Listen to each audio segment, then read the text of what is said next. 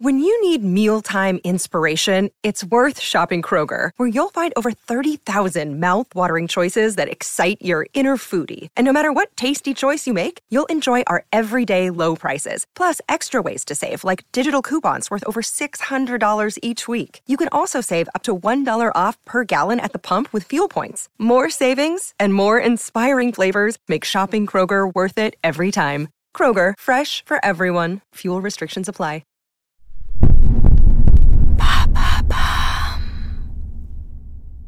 L'amour, ce n'est pas toujours rose. Il y a des hauts et des bas, une part de soi que l'on montre et une autre que l'on cache parfois. On a fait une sélection de films dispo sur Netflix qui parlent d'amour. Pas l'amour des rom-coms, mais celui qu'on connaît dans toutes ses ambiguïtés. Tout au long de cette saison, réalisée en partenariat avec Netflix, je serai accompagnée de Jennifer Padjemi, journaliste indépendante spécialiste de la pop culture, pour vous faire découvrir ces films qui savent parler d'amour.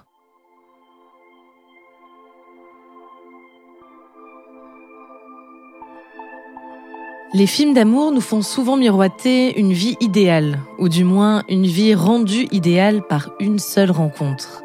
En 2012, David O. Russell faisait le pari d'une comédie romantique un peu différente. Dans Happiness Therapy, les deux protagonistes souffrent de problèmes de santé mentale. Le sujet était très peu traité dans la pop culture à l'époque, il l'est un peu plus aujourd'hui. On décortique ce phénomène du box-office avec mon invité Jennifer Padjemi.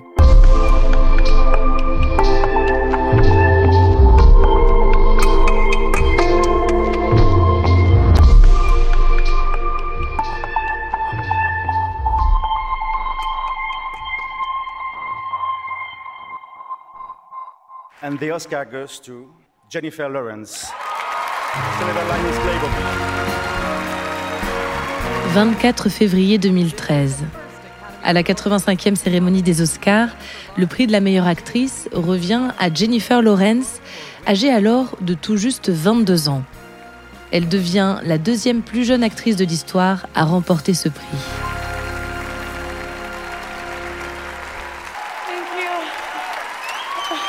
Guys are just standing up because you feel bad that I fell, and that's really embarrassing, but thank you. Le film dans lequel l'actrice s'est démarquée est sorti quelques mois plus tôt. Silver Linings Playbook, ou Happiness Therapy dans sa version française, est une comédie dramatique du réalisateur David O. Russell.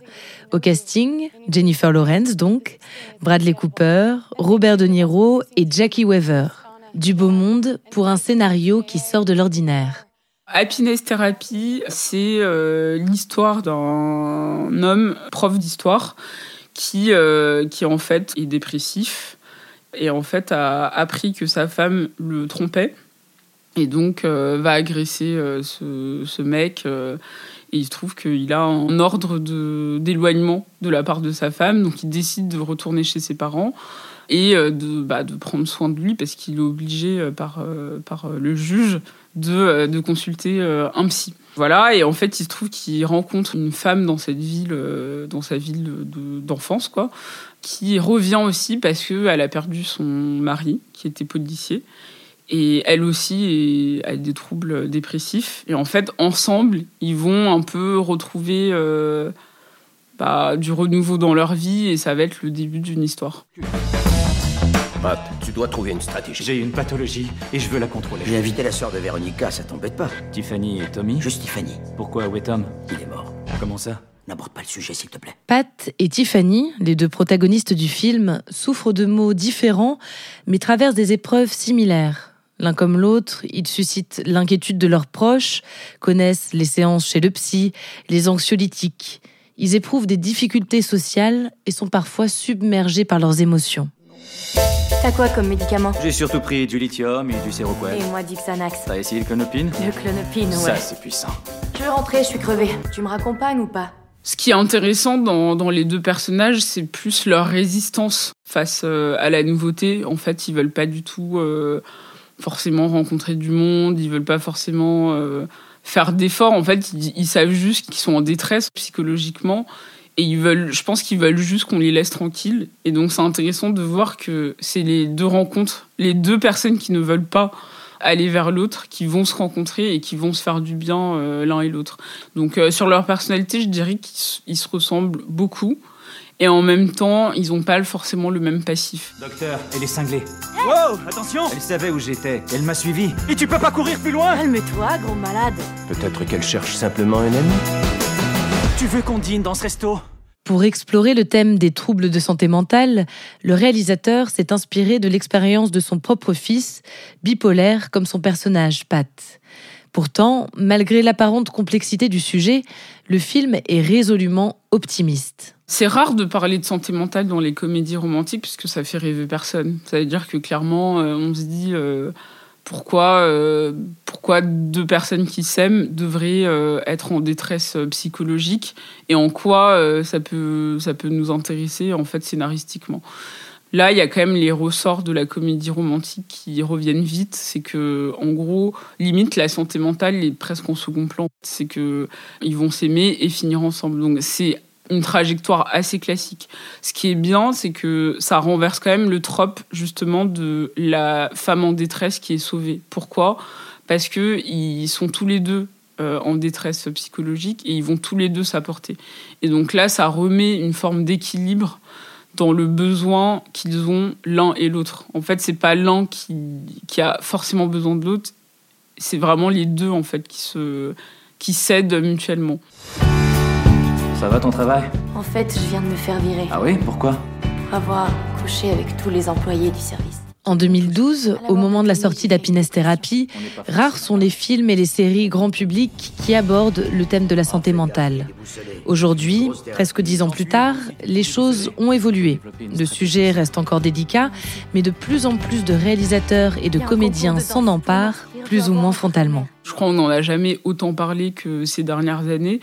Et dans la pop culture, enfin, on a des personnages qui peuvent aller voir euh, le psy sans que ce soit euh, un trait scénaristique, humoristique, en disant euh, ah ah, tu vas voir un psy. Non, il y a vraiment une- un parti pris en fait de, de pouvoir montrer cette relation déjà entre patient-psy.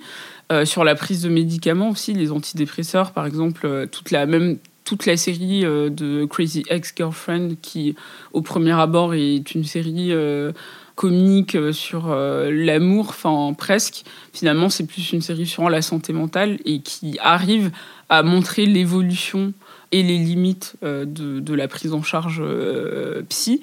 Euh, bah là, il y a le remake de En thérapie euh, d'une série euh, In Treatment, enfin l'une des premières justement à avoir vraiment visibilisé le sujet, qui le qui l'a fait. Après, il y a encore des, des gros problèmes parce que c'est souvent on, on va pas dans le détail et c'est pour ça que même Happiness Therapy, c'est intéressant de voir que cette trame porte sur la santé mentale, mais limite on aimerait en voir plus en fait. Ah, comme ami. Tout devient une forme pareille. Je suis seulement heureux. Happiness Therapy sera un succès box-office aux États-Unis comme en France, avec un accueil critique mitigé dans l'Hexagone. Le film a en tout cas le mérite de rendre visibles les questions de santé mentale, tout en étant accessible au plus grand nombre. Je vais vous avouer une bonne chose. En faisant tout son possible et en regardant toujours le bon côté des choses, on peut avoir une vie normale. Ça reste quand même un, un film euh, feel good. Dans, dans, dans l'ensemble, euh, je, je dirais pas que c'est un gros gros euh, trigger, donc une grosse alerte en fait euh, pour les personnes qui sont sujets à des troubles de la santé mentale. Après, il faut, euh, il faut être au courant en le regardant que ça peut raviver des souvenirs, que ça peut enclencher des mécanismes, etc. Mais ça reste quand même plutôt un feel good. Si vous êtes dans un mood, euh, j'ai envie d'avoir une histoire d'amour qui finit bien euh, et quelque chose d'assez euh, jovial et qui est quand même drôle, bah foncez.